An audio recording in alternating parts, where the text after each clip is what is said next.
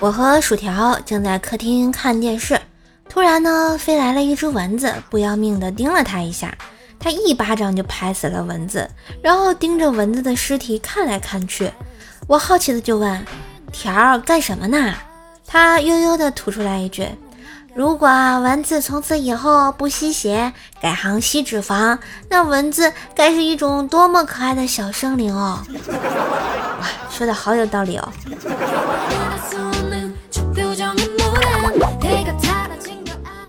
陌陌上有个同城妹子主动加黑哥，颜值高，兴趣嗨。当晚约出来吃饭，菜上齐啦。黑哥说：“嗯，能在一个桌上吃饭也是难得的缘分，你许个愿吧。”然后妹子调皮的说：“你先许吧。”黑哥双手合十，闭眼许完愿，微笑的对他说：“该你了。”妹子也闭上眼。黑哥飞速的拿出一颗速溶安眠药，放到了他前面的红酒杯里。啊！妹子许完愿，他们欢笑着碰杯，一饮而尽。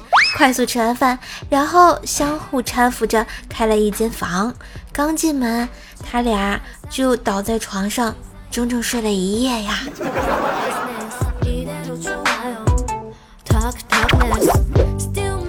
下班回家，路过一商店碰到的一男一女，男的拎了好多包，男的埋怨道：“你不是说就看看不买吗？”